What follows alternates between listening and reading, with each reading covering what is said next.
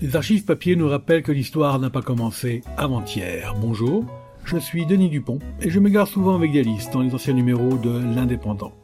Suivez-moi avec le podcast Je vous parle d'un temps. Les réputés footballeurs brésiliens étaient des escrocs.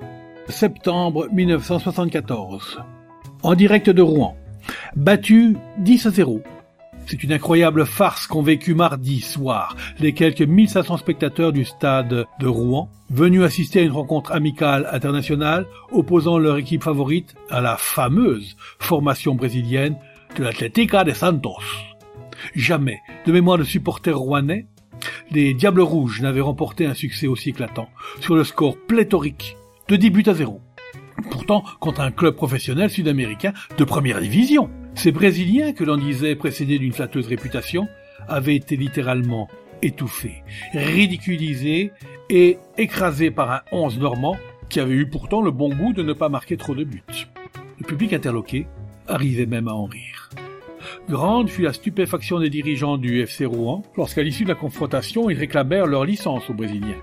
Ils n'en possédaient pas, et pas davantage de pièces d'identité. On poussa plus avant les investigations et la vérité se fit jour.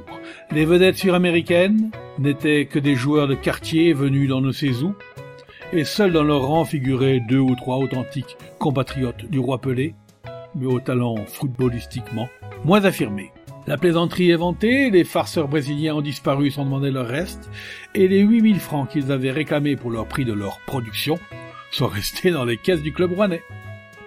Mais il est à prévoir que l'affaire aura des prolongements, dans les jours à venir au niveau de la Fédération française de football et peut-être même dans les instances supérieures européennes du ballon rond.